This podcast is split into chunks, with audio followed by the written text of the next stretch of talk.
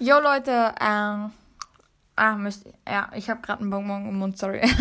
äh, ja, ich habe was Schlechtes und was Gutes zu sagen. Und zwar das Schlechte ist, ich habe in der letzten Zeit nicht so wirklich viel geschafft, Tagebuch eines Megakriegers vorpro zu produzieren. Das heißt, wir sind jetzt immer noch beim Montag.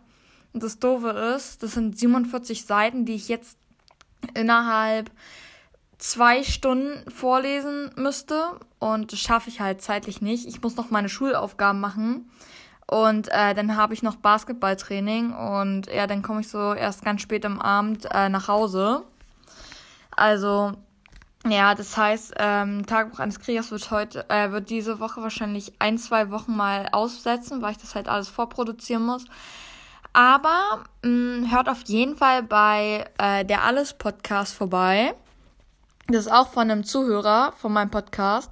Und der liest, und der hat e, mir gerade eben eine Sprachnachricht geschickt, ähm, dass er auch so äh, irgendwie so Spark und das Geheimnis der Pillager oder so ähnlich vorliest. Also das pro produziert er gerade auch vor.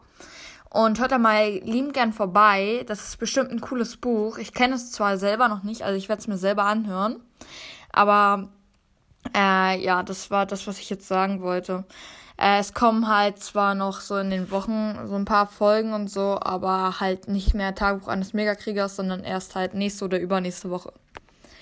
Und ähm, keine, keine Sorge, das ändert nicht so wie Harry Potter. Und ich wünsche euch noch einen schönen Tag. Ciao.